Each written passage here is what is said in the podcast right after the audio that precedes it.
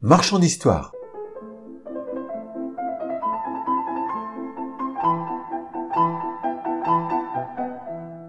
Bonjour amis lecteurs auditeurs, nous nous retrouvons pour cette nouvelle histoire qui s'appelle Commercial, un métier facile. Mais oui, qui n'a jamais rêvé d'être commercial, c'est tellement facile. Les commerciaux, ils ont des belles bagnoles, ils font pas grand chose, ils ont de la chat et tout va bien. En réalité, ce n'est pas tout à fait ça. Voici un exemple d'une histoire vraie qui s'est passée il y a quelques années la fin du trimestre approche à grands pas. Je suis à un cheveu de conclure mon objectif. Il ne faut surtout pas que je le rate. Il y a une forte prime à la clé, sans compter le challenge pour un voyage tout frais payé pour la Grèce. Je dois réussir, je vais réussir. Pour l'exemple, il faut que je montre aux anciens qu'un jeune de 24 ans comme moi peut les égaler, voire les dépasser. Je travaille depuis deux ans dans cette concession Citroën manchoise, dont je suis le plus jeune vendeur d'une équipe de cinq commerciaux. Ma motivation m'emporte vers des sommets. C'est bien simple, depuis le début de l'année, j'ai quasiment fait l'objectif d'un vendeur senior. Le chef des ventes me chouchoute un peu. Il faut dire que ses résultats dépendent en partie des miens. Dès qu'il peut me donner un coup de main, il n'hésite pas à intervenir auprès de mes clients. Je suis aux prises depuis presque un mois avec un client du garage, un paysan. Son Picasso arrive en bout de course et j'ai justement une super offre de reprise pour l'achat d'un cactus tout équipé Comment peut-il hésiter encore? Je le rappelle pour la cinquième fois pour tenter de le rencontrer afin de conclure. Demain sera le dernier jour possible pour qu'il bénéficie de cette promotion. Il deviendrait propriétaire d'un super véhicule et moi, pendant ce temps-là, je boucle le trimestre et le challenge. Tout le monde est content. Malheureusement, il est loin de partager ma façon de voir et il résiste encore. Un dernier espoir, il accepte de me rencontrer le soir même à partir de 20h30, après sa journée de travail. C'est un peu tard, mais quand faut y aller et que le client est prêt, il n'y a pas hésité. J'en parle au chef qui décide de se joindre à moi. Il connaît le bonhomme et son aide sera précieuse. Dire que les gens croient qu'on a un métier facile. Beaucoup préféreraient rentrer chez eux et se mettre devant un film à la télé. Le fermier nous accueille avec son épouse. Ils sont ravis de voir mon chef m'accompagner. C'est lui qui leur a vendu leur premier Citroën et depuis, ils sont restés fidèles à notre marque. Pourtant, l'affaire est loin d'être dans la poche. Une brochure Kia est en évidence sur la table de la salle à manger. Le signal est clair. Nous ne sommes pas en terrain conquis. Nous allons devoir jouer serré pour emporter le morceau. Le chef me fait un clin d'œil. Ils ne sont pas déstabilisés par ce catalogue. Il s'attable avec nos hôtes et me fait signe de les rejoindre. Des verres garnis de pommeaux atterrissent miraculeusement devant nous et des discussions s'engagent.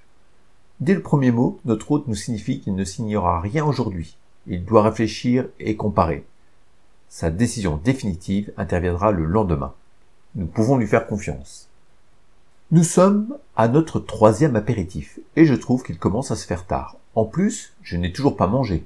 Je crève la dalle. Comme si elle lisait dans mes pensées, la patronne pose une belle assiette de soupe juste devant moi et fait la même chose sous le nez de mon chef, qui attaque le potage sans se faire prier.